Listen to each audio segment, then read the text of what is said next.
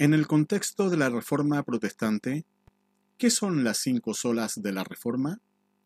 ¿Sirven aún en la actualidad? ¿Es necesario conocerlas?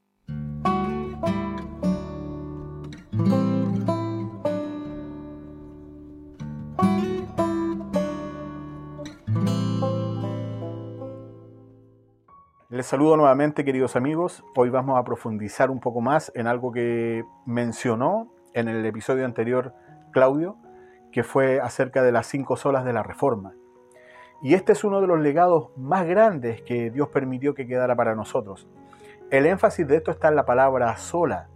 Lo que afirmamos es que solamente necesitamos estas cinco creencias acá descritas, sin añadiduras, sin mezclas. Estas cinco creencias se llegaron a convertir en un fundamento insustituible para la fe cristiana y para contrarrestar también las ideas del catolicismo que imperaba en la época del siglo XVI, cuando comienzan a levantarse, o Dios permite que se levanten los reformadores.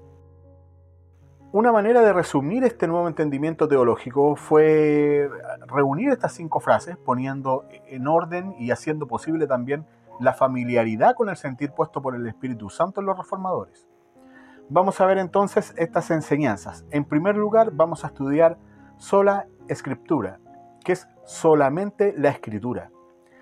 La creencia es que solamente en las escrituras nosotros encontramos las respuestas divinas a nuestras inquietudes. No hay otra fuente. No es mi experiencia o mi verdad. Es lo que la palabra dice. Lo que se enseña, lo que se predica, las normas, las confesiones de fe y cualquier otro manifiesto o escrito cristiano debe estar respaldado bíblicamente. No hay otra medida de comparación. No nos regimos tampoco según la tradición, sino según la palabra escrita. Por ejemplo, en 2 de Pedro capítulo 1 versos 19 al 21 dice, Tenemos también la palabra profética más segura, a la cual hacéis bien en estar atentos como a una antorcha que alumbra en lugar oscuro, hasta que el día esclarezca y el lucero de la mañana salga en vuestros corazones, entendiendo primero esto, que ninguna profecía de la Escritura es de interpretación privada, porque nunca la profecía fue traída por voluntad humana, sino que los santos hombres de Dios hablaron siendo inspirados por el Espíritu Santo. Los apóstoles no escribieron acerca de lo que se les ocurrió, ni de su propia inspiración, sino del irrefutable testimonio de haber sido testigos del cumplimiento profético de las escrituras en Cristo.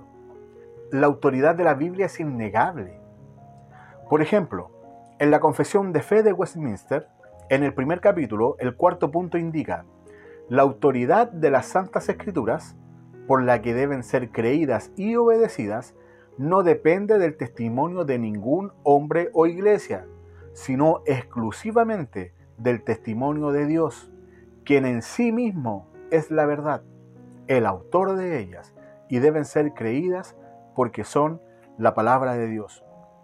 El segundo punto es sola fide o sola fe, es decir, solamente por fe somos justificados.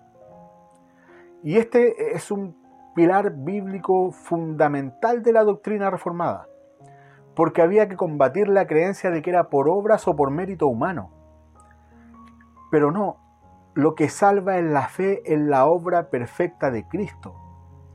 No significa que no tengo que hacer buenas obras, pero sí significa que estas obras no salvan, sino la fe. En Romanos capítulo 3, verso 28 leemos, concluimos pues que el hombre es justificado por fe, sin las obras de la ley. Esto fue fundamental en la Reforma Protestante y significó también el despegarse de la teología católica romana.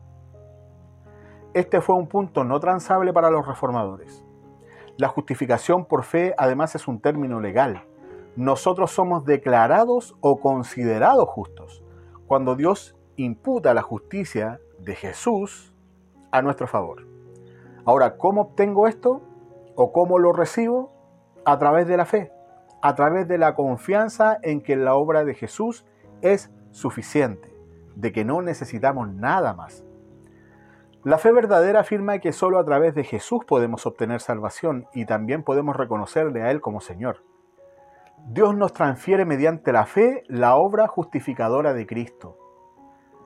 Esto también nos lleva al tercer punto o a la tercer sola, que es la sola gratia o la sola gracia. La obra salvífica corresponde solamente a Cristo. No hay ni, ni, siquiera un mínimo mérito en nosotros. Estamos muertos en delitos y pecados y no hay ninguna opción de que lleguemos a abrazar a Cristo como Señor, ni mucho menos como Salvador. Ahora, ¿cómo podemos ser salvos entonces? ¿Qué dice la palabra? Efesios capítulo 2 versos 8 y 9. Porque por gracia sois salvos por medio de la fe, y esto no de vosotros, pues es don de Dios, no por obras, para que nadie se gloríe.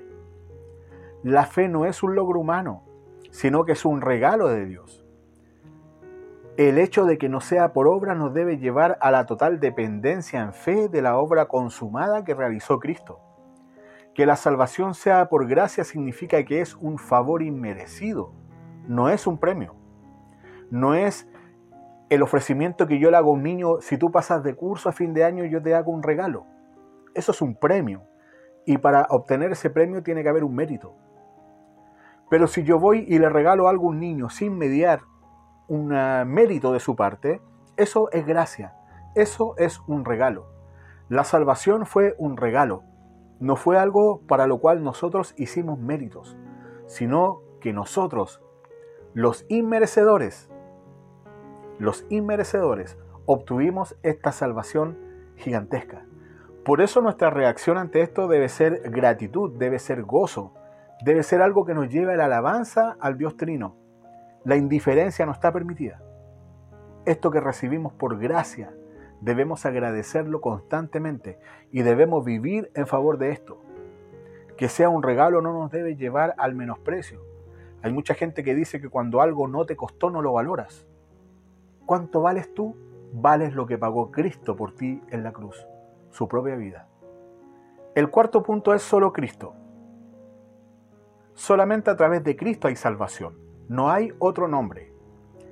Este punto es tremendamente importante porque expresa que solamente a través de Él tenemos llegada al Padre. Por eso decíamos que estas doctrinas son fundamentales porque nos despegan de la tradición católica. El único mediador es Cristo, no es a través de un santo, no es a través de una virgen, sino Cristo. Primera de Timoteo capítulo 2 verso 5, Pablo escribe, porque hay un solo Dios y un solo mediador entre Dios y los hombres, Jesucristo hombre. Un mediador es alguien que hace las veces de intermediario entre dos o más partes que están en conflicto. El mediador debe acercar las posturas de las partes involucradas y llegar a acuerdos y llegar a reconciliación finalmente. En nuestro caso, nosotros somos por naturaleza y herencia adánica enemigos de Dios. Y debido a nuestra corrupta naturaleza, ningún humano da la medida para ser un mediador eficaz ante el Padre tres veces santo. Por lo tanto, el mismo Dios, Hijo, tuvo que encarnarse para lograr nuestra redención. Jesús fue el mediador eficaz que nos reconcilió con Dios. En Romanos capítulo 5, verso 1, también el apóstol Pablo escribe, justificados pues por la fe, tenemos paz para con Dios por medio de nuestro Señor Jesucristo. Al leer el verso, notamos que no dice tendremos paz o tuvimos paz, dice tenemos aquí, ahora, presente. Tenemos paz gracias a Cristo, nuestro mediador. Gracias a Cristo y solamente a través y por medio de Él estamos en paz para con Dios y somos y seremos objeto de su amor y no de su ira. Y el quinto punto es solideo gloria, solo a Dios la gloria. Solo Dios se merece toda la gloria. Del Dios trino viene la salvación y de Él depende totalmente. En Isaías capítulo 43, verso 11 dice, yo, yo Jehová, y fuera de mí no hay quien salve. Las cinco solas nos llevan a la conclusión que nadie sino Dios es digno de ser glorificado. Él nos dejó su palabra, solamente su palabra es autoridad. Él nos dejó el regalo del don de la fe para poder creer Y solamente a través de la fe, solamente a través de creer, podemos ser salvos. Fue por gracia, fue por un regalo inmerecido que Él nos salvó, que Él envió a su Hijo en rescate por los que amó antes de la fundación del mundo. Solo Él se merece toda la gloria y toda la honra. Por eso dice la palabra que todo lo que hagamos debemos hacerlo para que sea glorificado el Padre. ¿Cómo podemos entonces concluir este episodio? Con la Biblia, citando a Judas y su doxología, es decir, su alabanza al Todopoderoso.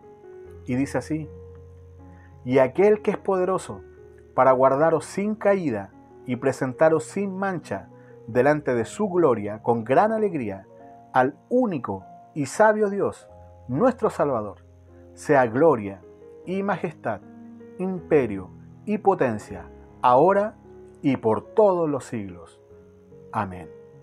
Oramos. Padre amado, te alabamos. Te reconocemos por quien eres y no solamente por lo que haces. Gracias Señor por tu palabra. Gracias por regalarnos la fe necesaria para ser salvos. Porque sin merecernos nada, solo por gracia nos salvaste. Gracias por enviar a tu Hijo unigénito a morir por nuestros pecados. Y gracias porque a través de Él tenemos paz contigo, Padre amado. Ayúdanos a honrarte y glorificarte solo a ti, que nuestras vidas giren en torno a ti. En nombre de Jesús humildemente oramos. Amén. Gracias amigos, les dejo este episodio.